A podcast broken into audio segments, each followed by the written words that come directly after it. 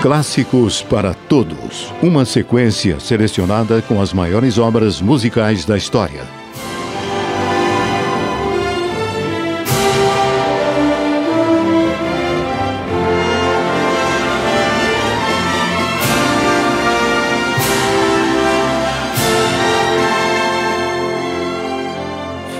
Lear nasceu na Hungria em 1870, em uma família de músicos.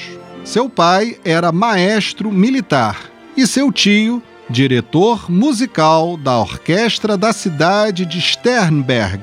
Franz Lear aprendeu a tocar violino e, na juventude, chegou a trabalhar na orquestra de seu tio.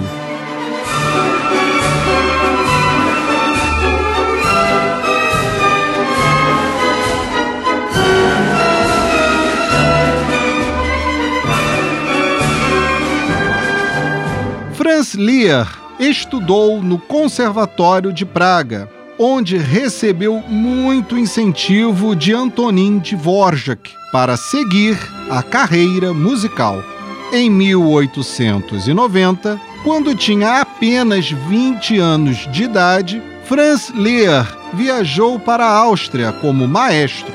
O sucesso de suas operetas conferiram-lhe reputação internacional tornando-se referência nesse gênero musical.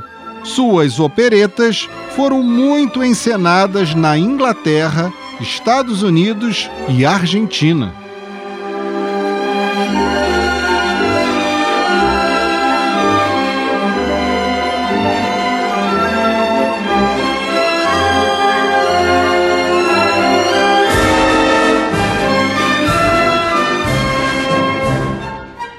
Franz Lear criou um novo estilo de opereta, introduzindo valsas e outras danças durante suas tramas musicais.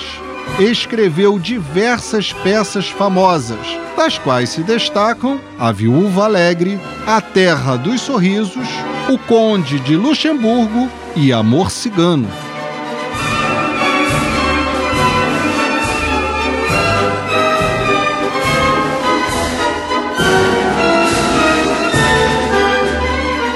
Eu sou o professor Renato Simões, do curso técnico em instrumento musical do Colégio Pedro II, e você ouviu aqui, na Rádio Erge, Clássicos para Todos.